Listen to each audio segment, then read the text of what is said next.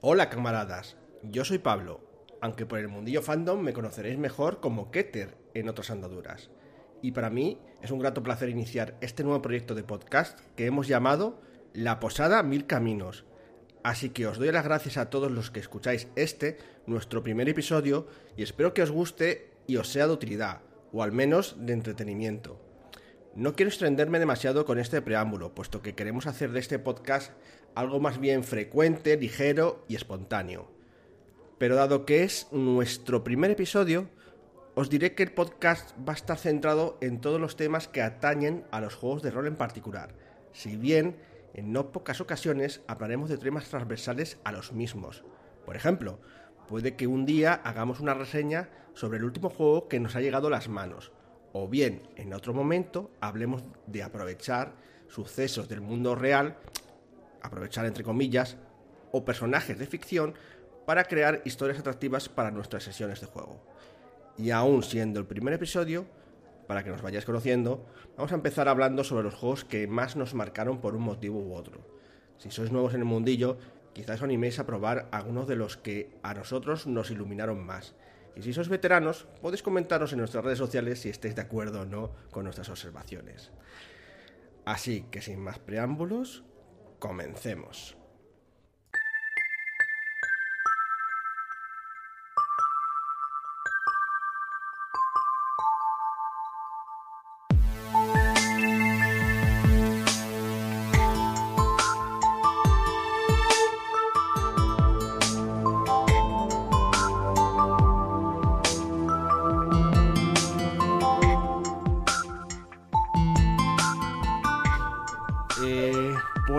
Aquí estamos ya en la posada. Eh, hemos traído aquí a unos cuantos invitados, bueno, que van a ser unos habituales normalmente.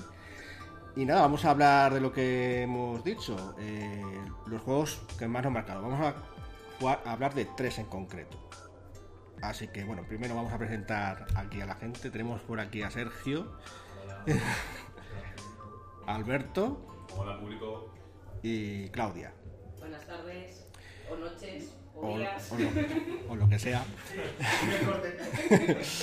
¿No? Bueno, eh, nada, pues mm, primero vamos a, hemos hablado que vamos a poner primero por delante lo que vamos a...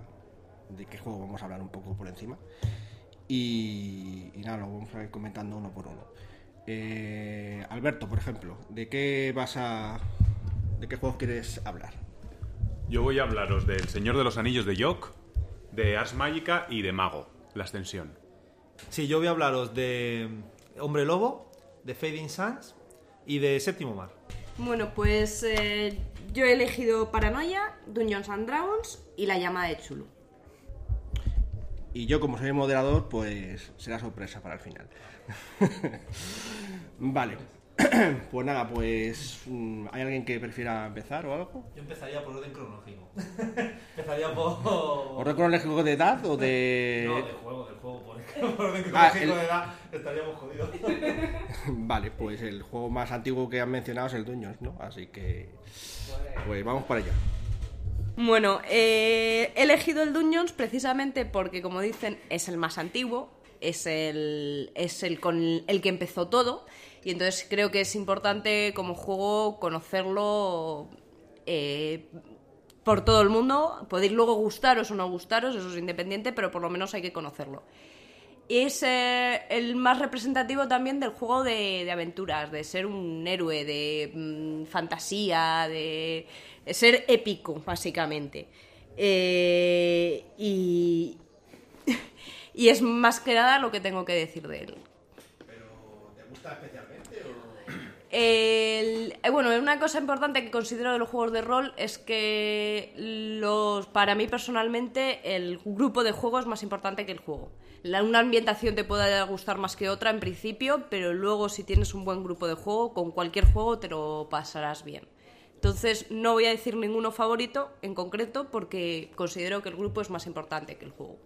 Pero, digo, ¿te gustan los juegos rollo que seas una heroína o prefieres algo más rollo narrativo como vampiro o algo así? Quiero decir, que te ha Eh, marcado el Dungeon por algo, supongo. Pues si te puedo, puedo decir la verdad, que depende de la- del humor que tenga ese día. Siempre es divertido hacer un poco de pincha y corta, que se diría... eh, Pero claro, a lo mejor si te pasas todo el día solo haciendo y pincha en corta, te terminas aburriendo. El variar de juego es interesante. O sea, te gusta un poco la variedad, ¿no? Bueno, a ver si el resto de tus juegos que has elegido son tan variados como el tuyo. Venga, el Señor de los Anillos, Alberto. Pues El Señor de los Anillos para mí fue un juego muy importante porque es el primer contacto que tuvimos con un juego de rol de fantasía, aunque ya estaba el Dungeons and Dragons y lo conocíamos de vida, pero este llegó antes a nuestras manos. Sí, más que nada porque el Dungeon era muy caro.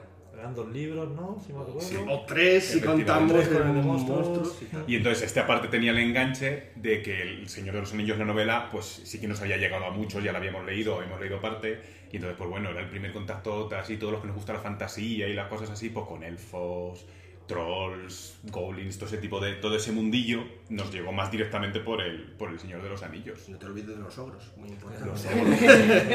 Yo soy fan de los ogros. Ogros. Sí, además, mm, lo que comentábamos off eh, micrófono, eh, que de, de pe- de pequeños eh, en el colegio te- había una biblioteca donde venían enciclopedias de Tolkien y demás. Y yo recuerdo que, que nos pasábamos horas, las horas de ética o de, o de interestudios y tal, eh, buscando qué personaje nos íbamos a hacer y, y ¿sabes? todo el trasfondo ahí, efectivamente. todo el trasfondo y tal, porque había mucho, mucha literatura del Señor de los Anillos entonces. Ese momento que te encontrabas, yo que sé, un caballo que era un meara y corría no sé cuántos kilómetros por hora y era, "Yo quiero hacer este personaje porque quiero un caballo que sea como un Ferrari. Y así con todo. Sí, no, yo también, efectivamente, de hecho cuando empezamos a jugar, yo hubiese querido jugar para empezar con, eh, con un juego de fantasía, pero por circunstancias que luego comentaré, acabé con otro juego, que no, no me arrepiento, pero bueno, que es interesante. Pero vamos, que sí, El Señor de los Anillos, la verdad es que fue un juego... Fue un, es un juego de una era, la verdad es que yo creo que marcó una era. Sí. El sistema va un poco ya anticuado, Sí. aunque hay gente que le gusta mucho... En, en la época. Sí, hombre, en su momento sí, es cierto que se ha quedado un poco desubicado temporalmente, pero bueno, se le puede hacer una especie de mm, cambio tipo quinta edición de Dungeons and Dragons y bueno, sacaron Tiene una, mucho fondo. una versión de 20, ¿no? Del, del Señor de los Anillos, si me lo recuerdo. Hay, hay varias versiones. Ahora hay uno que creo que se llama El Anillo Único. Algún día hablaremos de él. Y cuando salió la película salió otro libro, otro juego de rol con las ilustraciones de la película. Pero sí, la verdad es que que, era como fotografía, que tenía Sí. fotografías y demás. pero la verdad es que está. Yo tengo mejor experiencia por el antiguo, que Sí. está ilustrado por alguien famoso, no me acuerdo. Sí, las ilustraciones Eh, del antiguo eran muy buenas, es verdad. Alan Lee. No me acuerdo quién era, pero. Alan Lee, puede ser. Alan Lee, pues. Es que no me acuerdo, no me acuerdo. Pero las portadas eran. Se nota buenas. que habéis jugado juntos al mismo juego y mucho. Bueno, eh, lo de El Señor de los Anillos es para. para, Para un podcast entero solamente. Para porque- dar y tomar, sí. sí, sí. En fin, el siguiente, pues. Vamos al siguiente, la llamada de Chulú.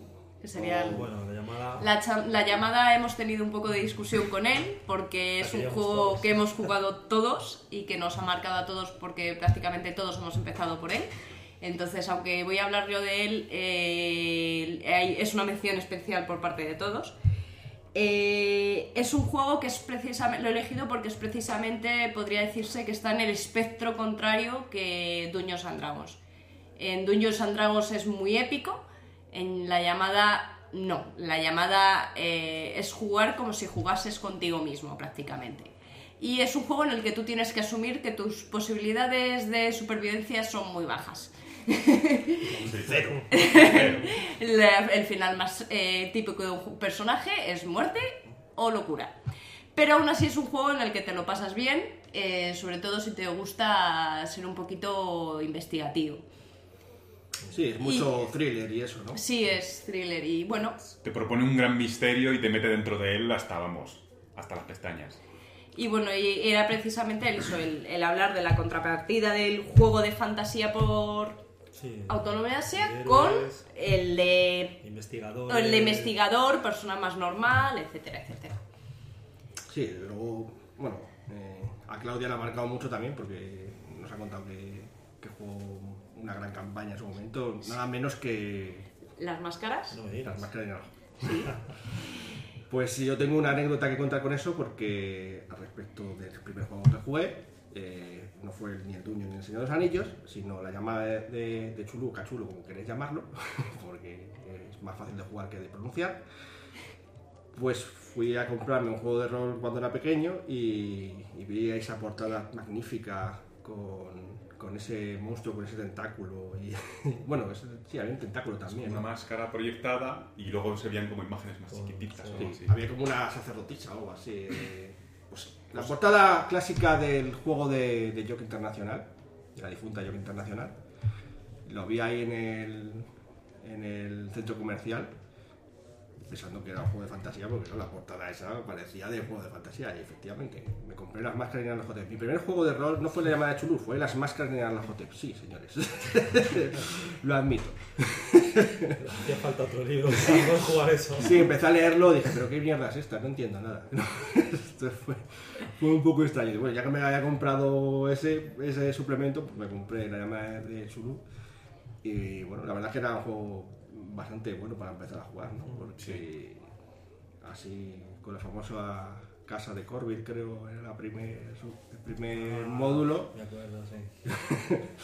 Yo, yo- lo que- yo no sé si vosotros jugasteis algún juego de rol antes que, que yo. Pues yo sé que jugué la primero con vosotros, pero no sé si jugasteis con, Yo, con creo- José. creo- Es que no sé si con José llegamos a jugar el Señor de los Anillos antes de la llamada o no. Es que, ese, ese que Claro. re- tengo ese recuerdo un poco difuso Yo- porque era el colegio. Yo no sé si. y era un poco al mismo si un- tiempo. Recuerdo una partida, pero claro, éramos como los becarios. O sea, allí estaba su hermano mayor con sus amigos mayores, todos mayores. Y, y sí que seguro era el Señor de los Anillos, pero ni, que no me acuerdo ni El- jugué. el- ni- me ni est- en qué estaba pensando ahora mismo, porque según lo estamos hablando, todos empezamos con ese.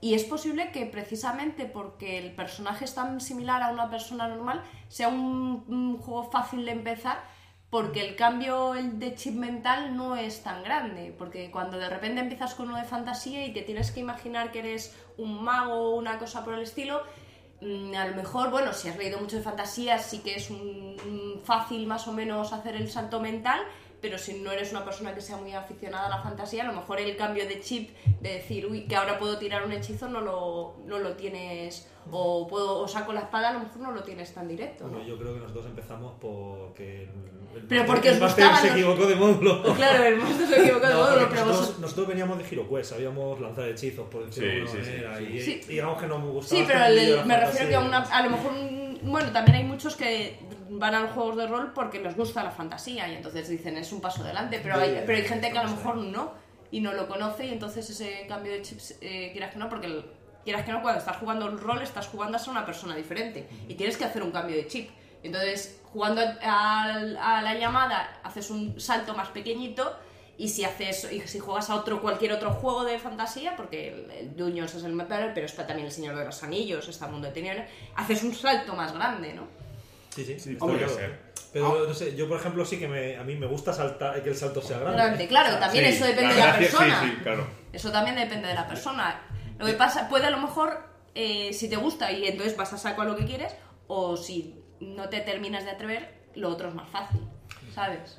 De hecho, al final, en eh, la llamada de Chulú, aunque empezamos como investigadores pardillos, pues acabamos todos los personajes con grandes hechizos, que no es algo muy habitual. No. No, Sí, no, es lo normal. Para, para máximo llamada de cordura se vio bastante mermado. dice, no, no, no llegamos a tanto, pero eh, enfrentarse a grandes amenazas de la llamada, mis jugadores eran capaces, ¿verdad? Sí, hemos llegado a, a matar, me parece que era un retoño. Retoño, sí, retoño. Eh, Lo cual ahora, ahora que lo, lo Sí. piensas leyéndote un libro y dices esto es imposible. es imposible. Pero De bueno, hecho, ahora, si empezásemos a jugar ahora, seguramente no lo No. conseguiríamos. Pues si dábamos mucho tiempo, es que jugábamos mucho tiempo en la llamada. Sí, muchísimo tiempo, es verdad. Tampoco es que teníamos tantos recursos y comprábamos, teníamos los, los dados que, que compré en la librería allí donde vivíamos y... y- Un juego de dados para, de juego dados para para todos. todos. Bueno, para todos, sí. Ahora que tenemos dados que nos sobran. Pero no, tampoco hacía falta más, o sea, realmente no sobra. No, no, no, claro, realmente nos sobran. Afortunadamente los juegos de la época casi siempre usaban los mismos tipos de dados sin repetir, ¿no? Porque el Señor de los Anillos, eh, bueno, usaba dados de 10, pero usaba dos dados de 10 como mucho. Sí, Sí, sí, sí, sí, sí. La llamada de Chulu y, y Dungeons and Dragons usaban los mismos dados también. Entonces, pues bueno, pues realmente tampoco nos hacía mucho. Luego ya cuando llegó Mundo de Tinieblas y demás, pues... Sí. Sí, eh, te, te faltaban dados de 10. Llegabas con un dado y decías, tira 10 dados. ahí Y es cua- dices, eh, no. cuando nos aficionamos un poco más a comprar más dados porque es que te hacía falta. Ah, bueno, Pero y, ah, y ahora Dungeons necesitas el juego completo de 7. Sí, también. bueno, vamos Sí, al bueno. siguiente, que si no, no, que divagamos. Sí. Em, Bueno, ¿cuál ya es? pasada la época de York Internacional, o todavía nos queda algo de York. No, bueno, yo Paranoia. Paranoia también es de yo. Paranoia Sí, es también de es antiguo. Bueno, Bueno. pa- paranoia. Pues Claudia- jope, mira, lo he elegido yo también. Eh, este es un juego que yo sé que aquí cre- crean pollas porque mis compañeros han tenido muy mala experiencia con él, pero en cambio yo he pasado una de las mejores tardes de mi vida jugando Paranoia. Eh, es un juego muy particular, muy diferente a los demás y que yo recomiendo a todo el mundo intentar aunque solo sea una vez, pero recomiendo intentarse aunque solo sea una vez sin saber a lo que vais. Elegir a alguien que, que sí que haya jugado, que os lo dirija y que no os cuente a lo que vais a jugar. Porque es la forma más entretenida que, que puede pasar. Pero si queréis llegar a algo, eh, ir siempre sonrientes porque el ordenador os está vigilando. sí, a mí, yo la verdad es que no, no lo he jugado, pero mucha gente, tenía un compañero en el instituto que, que sí que lo jugaba. También un poco como tú, creo que lo jugó como dos veces y ya está. Me contaba historias y te reías. Porque... Sí, es un, es un juego para no tomárselo en serio, es un juego para reírse es mucho, risa, para tomas no tomárselo en serio y mm, bueno, puede que no te dé para mucho, para muchas sesiones, porque ya una vez que sabes de qué va la historia no te pilla tan de sorpresa, pero aún así ya te digo que a mí me marcó mucho. La tarde esa la tengo grabada en la memoria porque nos lo pasamos genial. Sí, a mí me pasó igual. sí. No, ya sé que a vosotros en la pasó. Hay, hay- hay- hay que decir que entre las cosas que me hizo mucha gracia fue cuando me contabas su historia diciendo lo mal que lo pasaron, a mí me hizo mucha gracia. Es un juego que está muy bien que lo jueguen los demás y que te cuenten te lo- cuenten las experiencias. las experiencias negativas o Yo positivas. creo que a José no le parece tan, tan horrible. Sí, yo creo que solo nos disgustó a ti y a mí. Sí. Porque era un juego en el que venían las gracias ya hechas y nosotros estamos acostumbrados a hacer nosotros las Hacer gracias. nosotros Entonces de repente ahí chocó, chocó. ¿Qué está pasando? Yo creo que lo del humor va para dar para otro podcast, por lo Sí. menos. ¿no? El humor en los juegos de rol es, es algo complicado. Sí. Pero bueno, En fin. Ahí introduciremos el concepto de gallifante. ¿eh? Ese día. por ejemplo. Vale, paranoia, el siguiente. Bueno, Eh, podemos pasar ya a a lo mejor. Ars Magica, venga, Ars Magica. Pues Magica lo he elegido yo porque para mí es uno de los de los juegos donde, aunque siempre hemos preparado un poco más los personajes y tal, donde sí realmente preparas la crónica como tal, todos los personajes coexisten entre ellos, preparas la alianza, que es como un personaje más entre comillas, y, o sea, tiene bastante curro el preparar una partida ahí, Eh, pero... Alberto, cuéntanos un poco de qué va Ars Magica, porque hay gente que a lo mejor no Pues sabe. Ars Magica es un juego de fantasía medieval, una fantasía en general bastante comedida, aunque bueno, luego os ha gustado los jugadores y el máster, que ocurre en la Europa mítica. La Europa mítica es la Europa con la historia que ha ocurrido hasta ahora, pero como es la Europa mítica, pues, pues sí que puede haber, pues encontrarte un dragón, un hada o cosas así, o una batalla pudo ganarse porque el príncipe de las hadas le dio una espada mejor al, soldado que la llevaba o algo por el estilo. Por eso digo que es una más fantasía bastante más comedida, no es... En general no vas a ir andando por un pueblo y vas a encontrarte elfos, enanos y cosas así, sino que es un pueblo de, pues yo qué sé, Humanos. de Inglaterra en el año 1200 y, y- y es la gente, los campesinos y los que había allí. Pero bueno, que la fantasía está ahí. Es un poco. Porque ahora no- está de moda, un poco como Juego de Tronos, ¿no? Sí, una cosa Que, así. que no es. Que no hay elfos ni cosas de ese estilo, ni enanos. Bueno, hay enanos, pero ya se me Sí. entiende. Sí, pero en, en- enanos humanos. Un- enanos humanos, sí. Que eh, no, incluso es menos fantástico que el Juego de Tronos porque está en la Europa real, ¿no? Eh, Sí, sí, son países que existieron en ese momento y, y la geografía está configurada a lo que existía en aquel momento. Y bueno, es un poco como las, las leyendas, porque en el fondo cuando lees leyendas de las antiguas o, escuch- o las leyendas artúricas o todo eso, es, ellos viven la vida normal, lo que pasa que tienen pequeñas incursiones de los Con sobre el mundo mágico. Con el mundo mágico. Eso es, eso es. Entonces, pues bueno, tú ahí puedes jugar con tres clases de personajes, que serían el mago, que es como más o menos el más importante, el compañero y el, y el grog, que es un poco el servicio o algo así. Había un ejemplo que ponían en la- el primer libro que tuvimos nosotros, La terce- la tercera edición de Kerikion, ¿no? esa, que, mm, que lo comparaba un poco como una obra de teatro, ¿no? Pues por ejemplo, imagínate, yo que sé, Romeo y Julieta. Los protagonistas, Romeo y Julieta, serían los magos. Los, luego, los Capuleto y los otros, no me acuerdo cómo se llamaban. Los, Monta- los, los Mon- Monte... eh, mo- joder. ¿Cómo, cómo se llamaban no los...? me acuerdo cómo eran los otros. Montesco. No, Montesco y Capuleto, puede ser.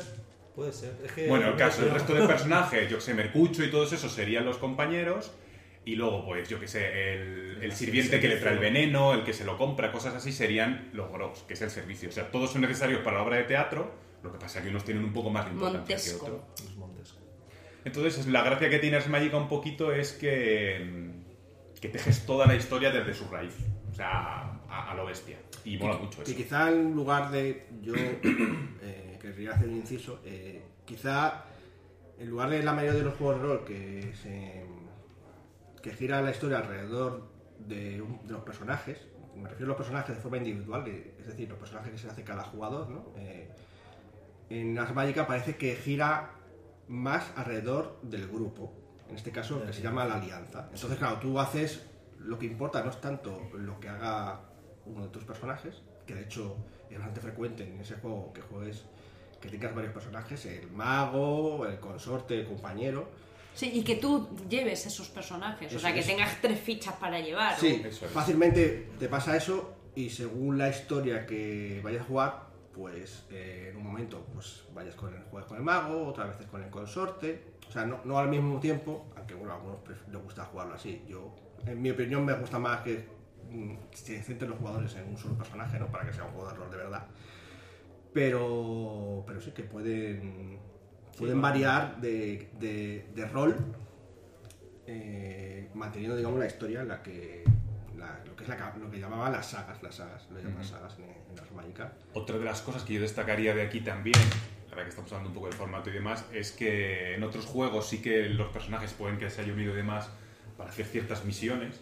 Sí, que tú te creas individualmente tu personaje y luego dices.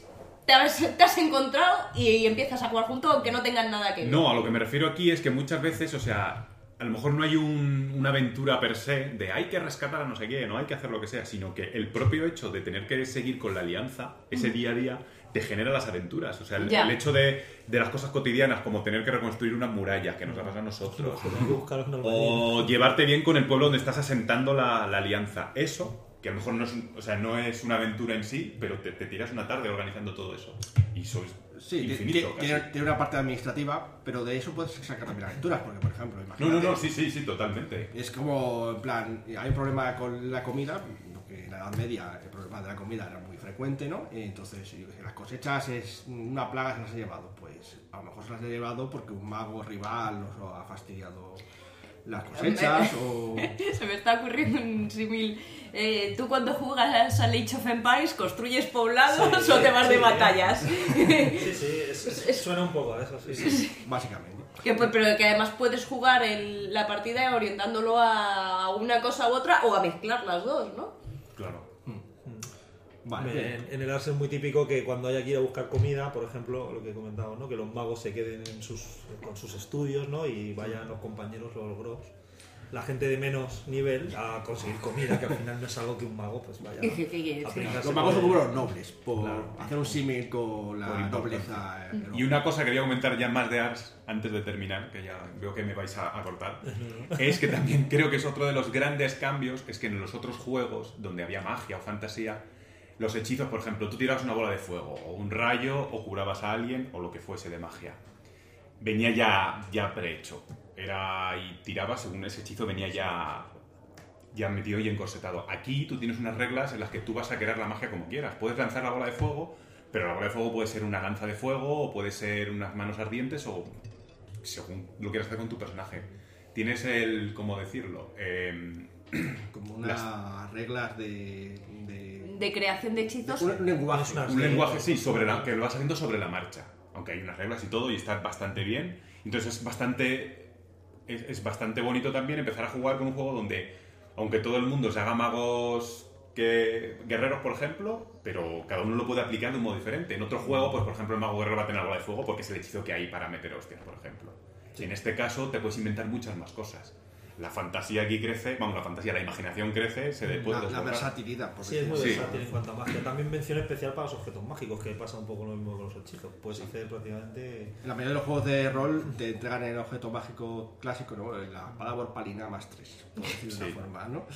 Pero aquí la espada borpalina más 3 no existe. Eh, tú te haces tu espada y te haces con los es y es tuya desde el principio. Tiene unas reglas de laboratorio en las que gestionas desde el principio a fin eh, ese tipo de arma con todas sus características. En fin, que eh, dio un salto cualitativo, yo creo, en cuanto a reglas también de manejo de la magia de una manera un poco más flexible, sin llegar a los narrativismos de los juegos postmodernos, que eso también va a dar para otro podcast. También se perdieron los niveles ahí, ¿no? Un poco, ¿no? Venía bueno, la llamada de Churun no La tenía llamada niveles, tenía niveles, ni muchos verdad. otros, pero vamos. Mm, En, en fantasía medieval es verdad que casi no había ningún juego que no fuese por niveles, el Señor de los Anillos, Dueños y tal. Mm.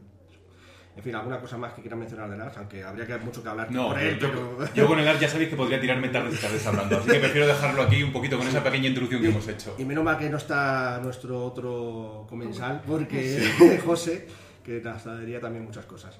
Bueno, eh, siguiente, ¿qué tenemos por ahí? Después Eh, de las, eh, pasaremos a Mundo de Tinieblas ya. Voy a hablar antes de Mundo Tinieblas del cult, que yo quería... Ah, es verdad. Bueno, también es por la época, ¿no? Más o menos de las mágicas y eso, menos en nuestra época, de cómo lo jugamos. Pues el cult también salió un poco ya después de los, las primeras jornadas de juegos, además era un juego europeo, eh, sueco creo recordar. Entonces se notaba un poco que era sueco porque era bastante más, eh, digamos, crudo, ¿no? Y menos americano.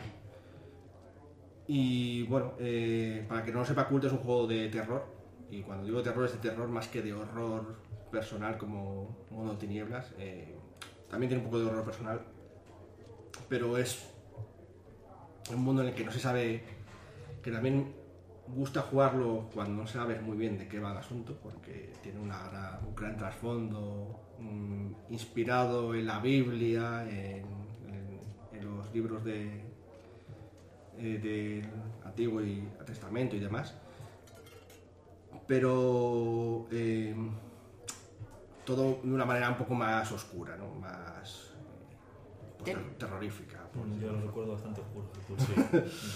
yo recuerdo que en general terminaban las partidas como que está bien, pero no os habéis enterado de nada, ¿no? Sí, eso era muy Sí, eso común ahí. también, sí. Podíamos llegar a resolver algún asunto, pero no sabíamos lo que estaba pasando. Lo damos por bueno y salíamos vivos también. ¿eh? Lo cierto es que era. O sea, de jugar. No, sé, mm, de jugar no sé, no sabría decir si era el mejor juego del mundo. Porque era un poco. Bueno, las reglas eran un poco regulares también, hay que decir. No las recuerdo yo mucho. Usaban dados de 20 y demás. Pero. Era un poco enrevesado, ¿no? Pero sobre todo para ser un juego que, que pretendía ser un poco narrativo y demás. Pero te quedas mejor con la ambientación porque era tan pesada, tan oscura y tan detallada eh, que realmente sí que era fascinante, ¿no? A veces explorar el mundo, pues que no, no sabías qué es lo que había detrás de cada, de cada misterio, ¿no? Jugamos a una- un módulo también que eh, no sé si os acordáis, eh, se llama Clavis Inferna, que estaba hecho por, por españoles, que nunca llegó a ser terminado. Eh, o sea, tenía tres partes, pero la primera parte pues era autoconclusiva, pero supuestamente se extendía en tres partes. Pues que también era bastante complicado, oscuro y demás. En fin, me marcó bastante por eso, porque quizá era el juego que tenía la ambientación, mm, junto con los de Mundo de Tinieblas, más trabajada y demás, y te daba para pensar bastante, bastantes cosillas al respecto. Y bueno, pues eso es lo que debo decir. Muy bien. Y ahora podemos ir al Mundo de Tinieblas, podemos hablar, por ejemplo, de un prólogo. Me lobo por fin. me toca.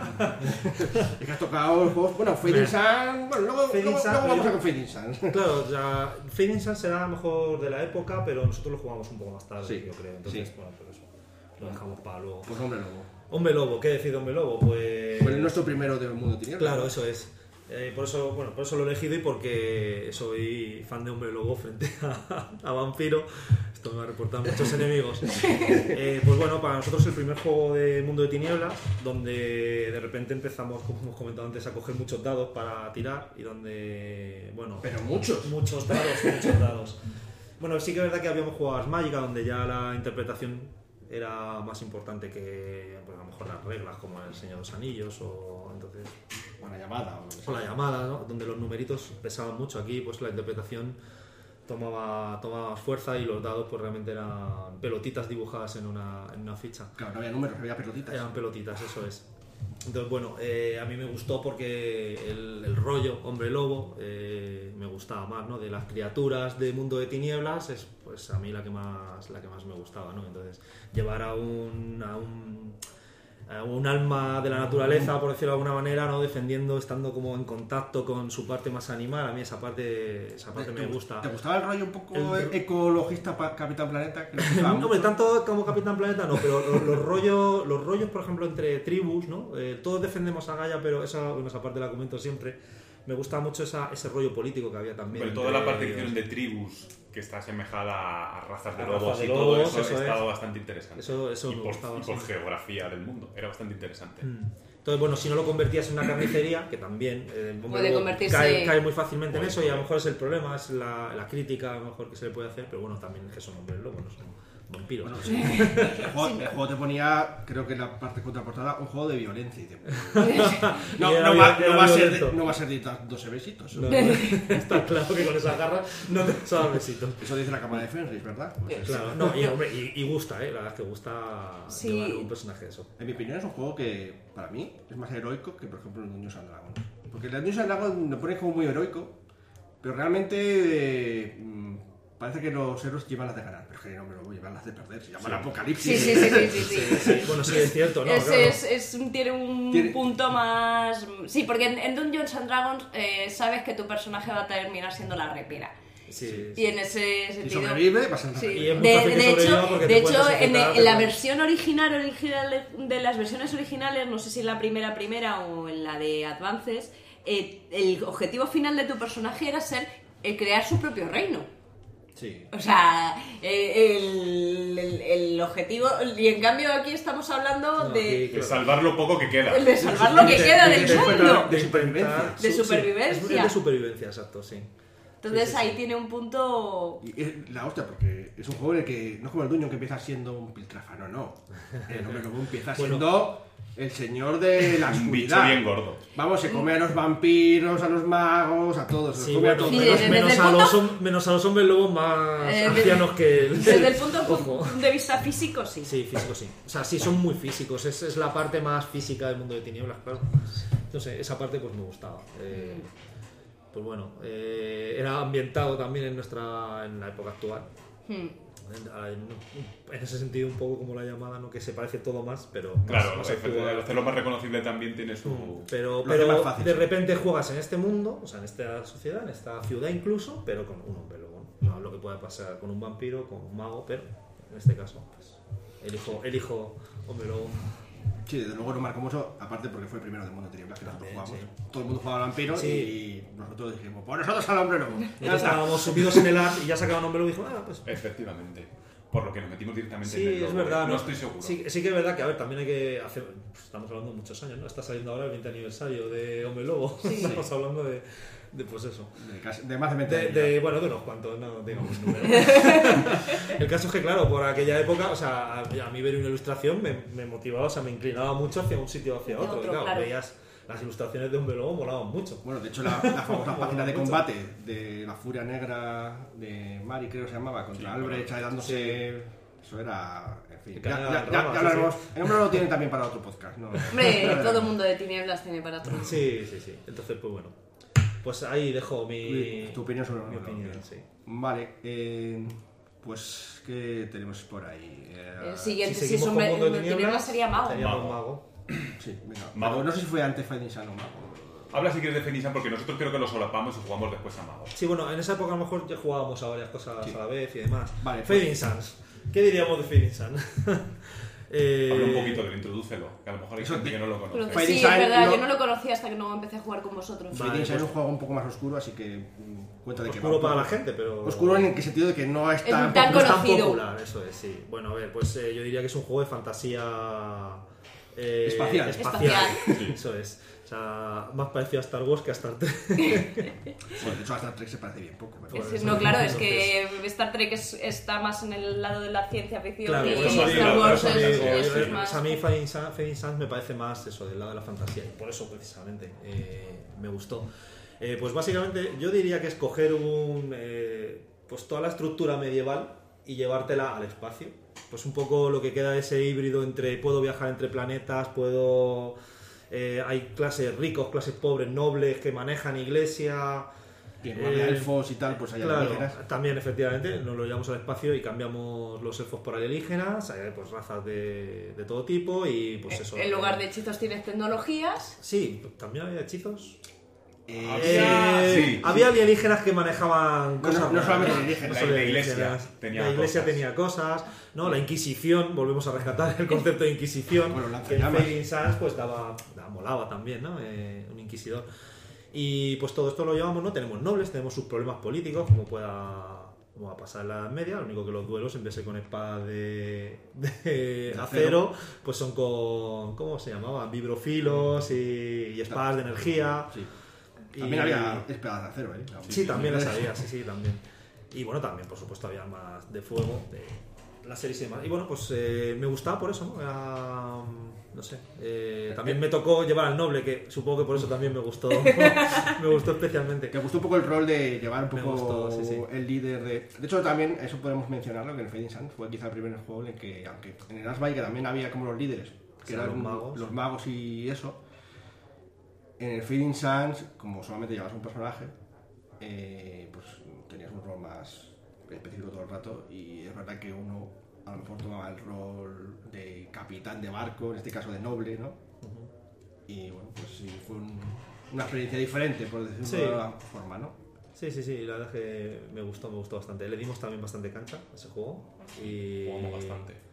A pesar de que tú todo lo jugaste, nunca subiste mucho de nivel, ¿verdad? Ya, eso, bueno, sí, ahí Es ponemos, una gran ponemos un mini, del ponemos un mini punto a esto de que según empiezan, según acabas. Esto es como... De todas formas, No es lo, de, lo- de los igual, pero niveles y sí, la evolución de los personajes da para más de un Da podcast. Sí, sí, sí, hay juegos, Sí, sí. especialmente como el Fading Suns, que dices. ¿cómo he podido jugar años y años a esto y que mi ficha parezca que la hice la semana pasada? Pero pasa, pasa. Pero bueno, al final... Pero al eso final- no, no marca que no te lo Sí. puedas pasar bien. No, no, no, no, para nada, sí, seguimos jugando un montón, pero nos llamaba la atención que con una ficha que tenía tanto y dices, Mm. si tengo las características y todo altísimo, ¿cómo es posible que al lado de una ficha recién generada Sí, parezcamos iguales? En el, en el Arsi se veía una evolución. el Arsi notaba y muchísimo la antiguamente en la llamada y en, y en El Señor de los Anillos se notaba la Y, evolución. eh, eh, Sergio, ¿a ti qué te parecía el sistema de Fading Suns? Porque es una de las cosas más Uf, criticadas del el juego, sistema ¿eh? tengo que primero acordarme. Eh, Con de 20. Sí, con, era con de 20 lo de... No tenías que pasarte de... No tenías que pasarte. Tenías la suma de tu, de tu atributo más tu Ujú, más tu característica, tu atributo más tu habilidad, perdón, y entonces no tenías que pasarte. Tenías que acercarte, cuanto más te acercabas, mejor, pero sin pasarte, era como un precio justo un poco. Sí, sí, sí, sí. Eh, pf, hombre, creo que el sistema... No, no recuerdo mucho, me habéis pillado aquí en esta parte. Ay, es que no te lo tienes que sí que preparado. recuerdo, sí que- lo sí, sí que recuerdo, verdad, no me lo tenía preparado, confieso. Que sí que recuerdo es que era un poco Cristo el tema de las armaduras cuando te ponías una sinteseda y un escudo de energía Sí, que te quedabas ahí. Entonces, eh, eso complicaba un poco eh, la parte más narrativa, que este juego, pues, eh, a mi opinión, era muy narrativo. No había que a lo mejor centrarse tanto en. Y ahora tiro el dado, me he quedado a uno, pero tienes una sinteseda, bueno, pues la ropa, ¿no? Para la sinteseda era ropa y podías tener un escudo de energía también. Entonces, pues, como las dos armaduras, aquello era un Cristo. El sistema era mejorable.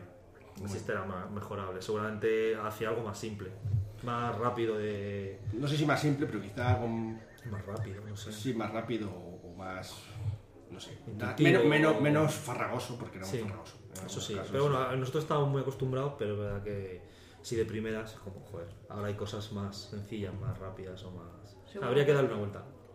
Pero bueno, eso también es que... No, había una edición nueva de Feeding Suns, o más nueva, pero no sé cómo... Pero tiene el mismo sistema. Es igual, bueno. Y se pues, sacaron una edición con D20, en D20 de la 3.5, Ah, eso. Pero a mí eso no me convence para no, Fading Suns, no, para no, nada. para Feeding Suns no. Hombre, a lo mejor era la única posibilidad de subir este juego. Efectivamente.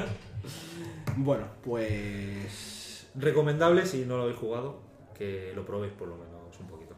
además es de ciencia ficción, que no hay muchos que merezcan la pena, y es uno. Eh, y ahora vamos al mago, que quizás también uno de nuestros fetiches, ¿no? Alberto. Efectivamente, yo he elegido Mago también, que aunque lo he elegido yo, nosotros hemos jugado mucho a Mago. Porque el mundo de tinieblas en general sí que nos gusta, nos gusta bastante, y a mí en concreto Mago, pues de los que más, junto con los cambiaformas. La verdad es que yo creo que es de los juegos más creativos que puedes tener ahora mismo. Hoy, hoy en ese sentido hemos pillado un grupo irregular porque los que más les gustan el, el tercer de, el tercer grande de Mundo de Tinieblas que Vampiros no están. Pero bueno, porque sin, pero que sabemos que a mucha gente le, le- probablemente les, les resulte muy interesante. Pero bueno, Sí, sí, no, hombre, yo por ejemplo en mi trabajo, que también hay chaval que juega mucho al rol, eh, discuto mucho con él porque él es muy fan de vampiro, yo muy fan de mago y, y creo que jamás nos vamos a poner de acuerdo, pero bueno, en cualquier caso, ¿Qué lo bueno que tiene mago Sí, ¿qué destaca el mago? de mago, pues es, es- si Ars Magica tiene versatilidad, mago puede tener todavía más. Aparte tiene un trasfondo filosófico súper chulo detrás y, que ha, eh, ha conseguido hacer un compendio de lo que sería las leyendas, la historia de la magia y todo para poder jugarlo muy, muy, muy bueno y muy acertado, yo creo. O sea, yo creo que la- las tradiciones en mago son tradiciones, creo que están súper acertadas. O sea, a la hora de resumir un estilo de magia, un estilo de creencias de algo que, que- que existe, bueno, que existe, no existe la magia, sino a lo que me refiero que existe en historia. Quizá puedas contarnos un poco, porque hay gente que seguramente el mago tampoco. Los que juegan al mundo tiene muchos son de vampiro, incluso de hombre como mucho, pero el mago a lo mejor no sabe mucho. Por ejemplo, cuenta un poco más de qué es lo que le hace específicamente especial, qué es lo del paradigma en mago, Alberto. Claro, el paradigma, pues por ejemplo, el paradigma es la forma en la que tú entiendes la realidad y ves la realidad. Y entonces cada mago, cada estilo de mago, cada tradición lo va a ver de un modo. Por ejemplo, hay uno, una de las tradiciones de mago son las verbena, o, los verbena, porque bueno, hay de todo. Que sería un poco pues la bruja tradicional, el druida tradicional, un poco así la unión con la naturaleza, con, con la madre tierra.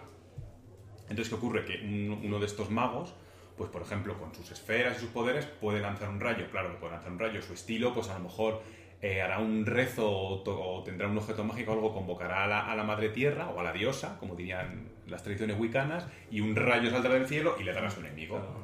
Ahora, ¿qué pasa? Que con la misma, eh, pues por ejemplo tenemos a la Orden de Hermes, la Orden de Hermes que son los clásicos magos tipo Merlines, que son estudiosos, que para ellos la magia es una ciencia, y, y, pues mediante fórmulas y objetos mágicos, pues a través de su varita mágica te lanzarán ese mismo rayo a su, a su enemigo. Pero luego, por ejemplo, tienes a mago- tecnomagos, como pueden ser los adeptos virtuales, que manejan ordenadores y la información es su gran poder, y a través de un, de un phaser, de un taser, pues te lanzan el rayo. Y el efecto al final siempre es el mismo, pero cada uno lo hace de un modo diferente. Es más, de hecho, ni siquiera.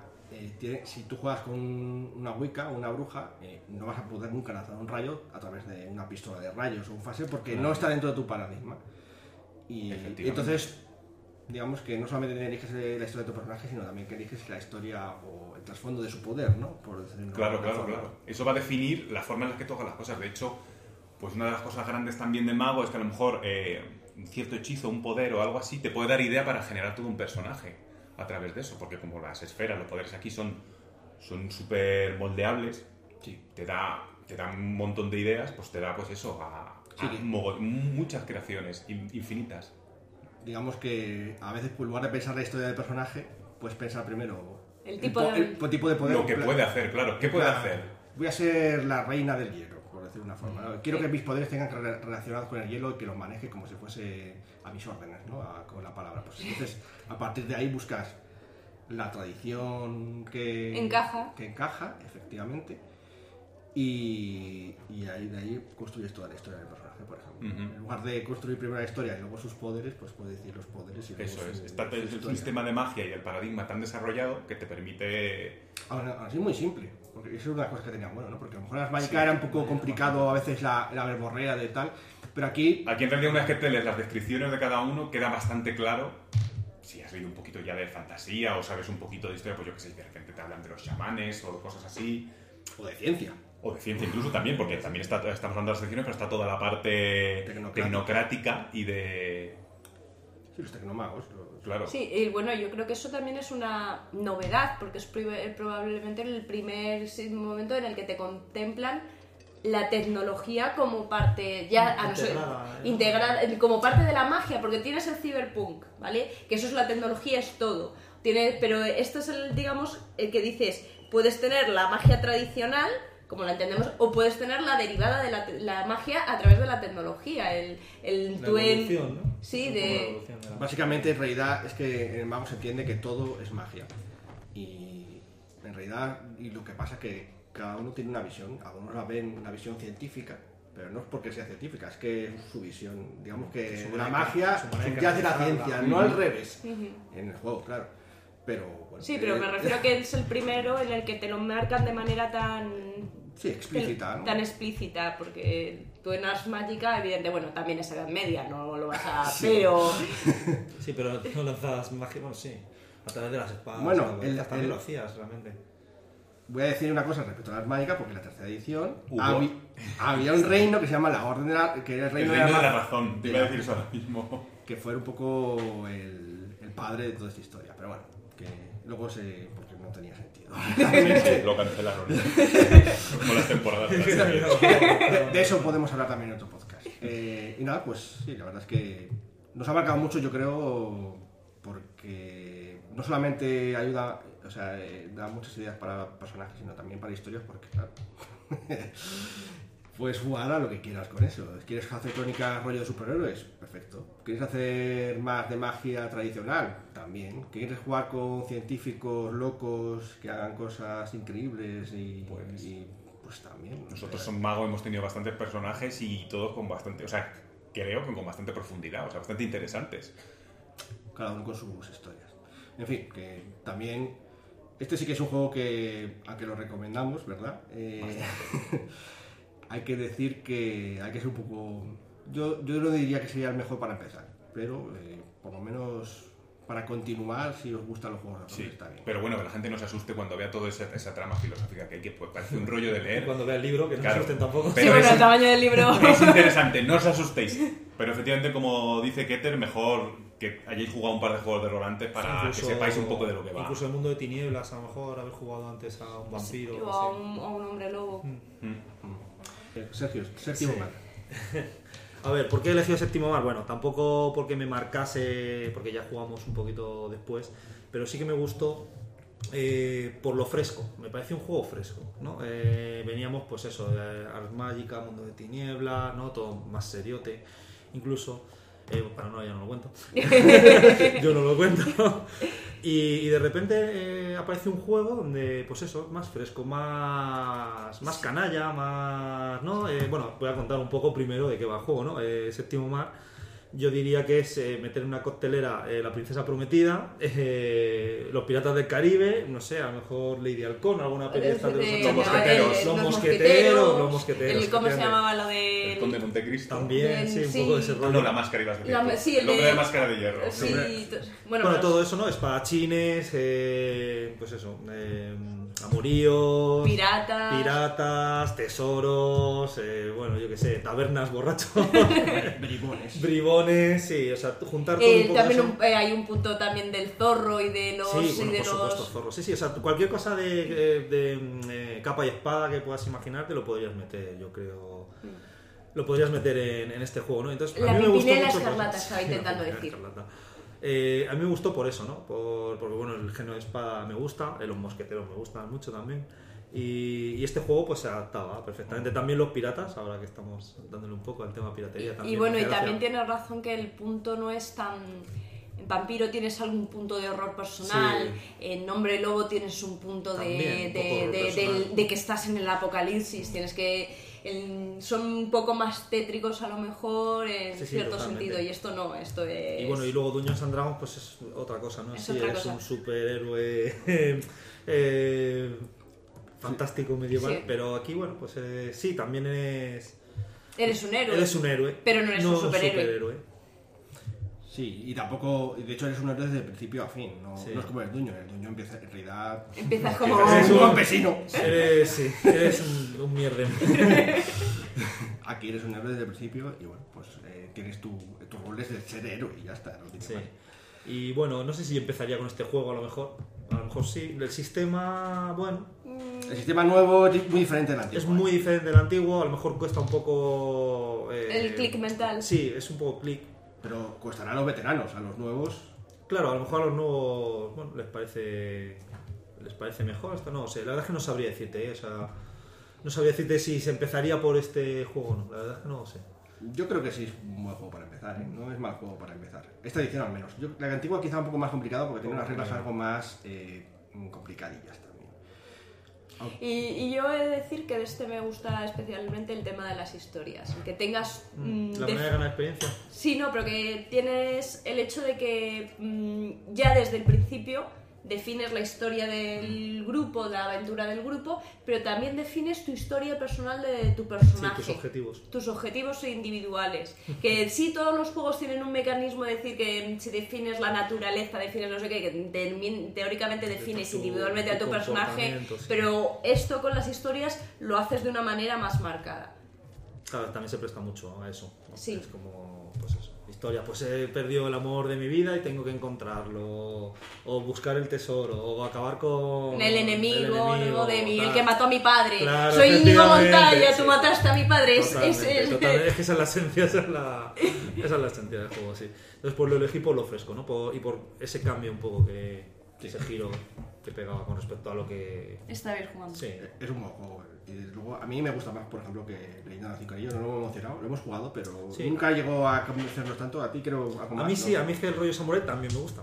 Entonces, sí que me hubiese gustado darle más cancha a ese juego. No, porque yo creo que hay que ser muy fan de los samuráis para que, Mm. que te llegue a gustar bastante, porque era sobre todo toda la historia esta de honor y todo, y esta leche. uf. Sí, el- Mantener eso en eh, la crónica o algo así. El seppuku, ¿no? Te lo hacías a la, eh, a la ca- primer cambio. Hay gente que le gusta, pero sí, si quieres ser realmente coherente con la historia, te tienes que hacer el seppuku a menudo. Pues entonces estás cambiando de personaje a menudo, ¿no? sí, sí, eso es No, luego también parece que la tasa de mortalidad era bastante elevada. ahí en Sí, no, no sé las nuevas, re- las nuevas ediciones, a- algún día a ver si nos trae, trae alguna, lo vemos, pero vamos. En- Supongo que en- mantendrá también la mortalidad que tiene porque Claro, parte de en- su... En séptimo mar es más difícil morir porque, claro, que muera el héroe es más complicado. No, solamente muere si, Si tiene, el que, tiene que hacer alguna heroicidad, por decirlo de una También, forma. sí. En fin, y bueno, pues ya casi hemos llegado al final. Solamente me queda a mí uno, que no lo he mencionado todavía, y quería para... había comentado un poco el mundo de nieblas y en general pues es lo mismo que, que los vuestros. Pero quería hacer una mención especial a un juego que no es de rol, pero que sí que nos llegó hasta aquí. Que no es el 25 aniversario, pero es el, el aniversario principal, el Hero Quest. Porque, bueno, eh, como habéis, habéis dicho antes, Aquí yo me tengo que desmarcar porque no he jugado en mi vida. Bueno, desmarcamos a Claudia. el Hero Quest, bueno, yo cuando era muy pequeño vi esos anuncios famosos de los años 80 que tan... ¿Cómo se pueden poner Fuego de ira. Sí, sí, sí, sí, eso es ¿Qué? total, es total. Eso, eso nos llegó al alma a, a todos. Y, to- y- y tan colorido y tanto con toda esa fantasía cuando yo apenas no sabía ni siquiera qué era eso de la fantasía medieval, ¿no? Y, y nada, eh, convencí a mis padres para que me diesen 5.000 pesetas. eh, Estás está revelando mucha información, ¿eh? 5.000 pesetas para comprar el, el juego y, joder, eh, tenía su historia y no era juego de rol, pero sí que tenías un rol Tenía- dentro de... Cada uno jugaba con su rol, con el troll. El troll, yo llevaba al troll. Pobre el- El troll, de verdad, las traducciones fueron horribles, ¿eh? Te das cuenta, bueno, ahora me doy cuenta ya hace tiempo, pero... Pero sí, el juego ya te metía un poco en el concepto de llevar un rol, un personaje que no eres tú y que tiene... Y que iba creciendo porque Eso, los objetos eso mágicos los manteníamos yo. de una partida Claro, para otro, eso. el dinero que teníamos. Para mí eso fue una de las grandes claves de Hero Quest, que tú seguías con el troll Efectivamente. y, y lo veías crecer, el dinero se mantenía, comprabas armas, lo ibas mejorando. O sea, no era el típico juego de mesa que se acaba la partida y me gusta mucho y mañana vuelvo a jugar otra vez otra partida, sino no, la vienes arrastrando de todo lo que de antes. Eso, eso cambió El, Sí, el el chip. chip totalmente. Sí, totalmente. Había ya algunos videojuegos que heredaban esas historias porque los juegos de rol ya existían. Bueno, mm, Sí, Hero Quest y Dungeons and Dragons, pues salió antes el Hero Quest que el Dungeons, pero bueno, era la idea, la misma idea, ¿no? Pero bueno, eso no nos acercó porque es lo que se vio en su momento en, aquí en España y, y lo que nos ya marcó un poco y bueno, jugamos mucho, pero al final se nos quedaba corto, claro. Teníamos la sensación de que... Efectivamente, de que queríamos hacer cosas como, pues le paso a este compañero Claro. monedas, o, sea, cosas como que en un juego de rol lo haces normal, o que cambiamos nuestros objetos mágicos, y ahí pues no se podía o no había reglas. Bueno, o- Sí, el dinero sí se podía. Sí, pero era un poco sui generis Ah, lo que hacíamos nosotros. Aparte que también nos lo pasamos entero. O sea, todos los módulos que salieron de Hero Quest y demás ya teníamos mercenarios, teníamos, teníamos de Se todo. podían hacer más, pero bueno, que ya pues, no dejaba de ser siempre lo mismo. No era el mismo tablero, era leches. el ¿eh? tablero. Luego salió el avance de Hero Por Quest que tenía todo diferente, pero ahora sí eran los mismos tableritos. ¿no? Era el mismo tablero, sí. Y, y fue por eso un poco, porque mm, nos dio, GeoQuest nos dio hambre y fuimos a por más, y por eso Mm. avanzamos un poquito más y, y acabamos, no acabamos aquí haciendo un podcast de juegos de rol. En la edición especial de Hero Quest, de la edición que salió en España, si mal no recuerdo, había unas cartas de, de monstruo que estaban equivocadas, ¿no? Y entonces le pusieron a, no sé si a los goblins, A los el goblins. guerrero del caos, Sí, ¿no? Y entonces, eh, en este caso, el, el Dungeon Master que se llamaba de otra manera, tenía un nombre, ¿no? Mm, En el, el Mo- Me- Mercor o, o Morcar era. Morcar. me Morcar suena, era. Morcar me suena. Pues, pues claro, de repente te pone a tres goblins que te dejan para arrastre. y eso fue una cosa que, que lo jugabas, pero claro, lo ponía ahí y no había, o sea, olvidado de internet, ¿eh? estamos hablando hace ya unos poquitos años. Y, y aquello era brutal, cuando te salían unos goblins te acojonaba y luego te venían los guerreros del caos y les inflamas. Entonces, no, había, había algo que no cuadraba, No, no pero mención especial a esos goblins. No tantos que nos inflabas, pero no había tanto guerrero del caos. Claro. Pero goblins había muchos goblins. había muchos goblins. En fin, Ah, sabemos que muchos juegos habrán quedado fuera. Sí, Sí, no, bueno, seguro, claro. Sí, y muchos que nos hayan gustado mucho también. ¿eh? Sí, y Podemos que puedan ser representativos. El, yo sé que, por ejemplo, hay una generación de población española que la que Larre les marcó mucho, porque era un juego de aquí. Era un juego de años, sí. Y el anima, hay mucha gente que sé, sobre Sí. todo los más Más manga, ¿no? los más millennial, por Más decirlo de una forma, ¿eh? les gusta mucho el anima, sé que hay gente que empezó con El RunQuest también. Yo recuerdo de cuando estos. Yo no, no sé, creo que no llegamos a jugar. No me Eh, suena a mí. No lo sé, creo que no me, recuerdo, me- pero sí pero recuerdo mucha gente hablar de. RunQuest mogollón. Yo los vi fotocopiados mucho ese juego, ese libro. Que el Star ser. Wars también. Yo Star Wars sí que jugué y me gustaba, porque me gustaba el mundo de Star Wars también me Y gustaba. tenía, no tenía mal sistema, ¿eh? Para la época fue uno de los juegos que yo creo que menos mal han envejecido para ser de Star Wars. vamos. Pero bueno, eh, eso es. lo- como solo podíamos elegir tres por cabeza, pues es donde Ya. nos hemos quedado. De hecho, ya nos hemos tenido más de la cuenta, así que bueno, que ha sido un placer cerrar la taberna por hoy y espero que nos veamos las próximas semanas aquí en Mil Caminos, ¿vale? Un saludo. Venga, Hasta luego, chavalería.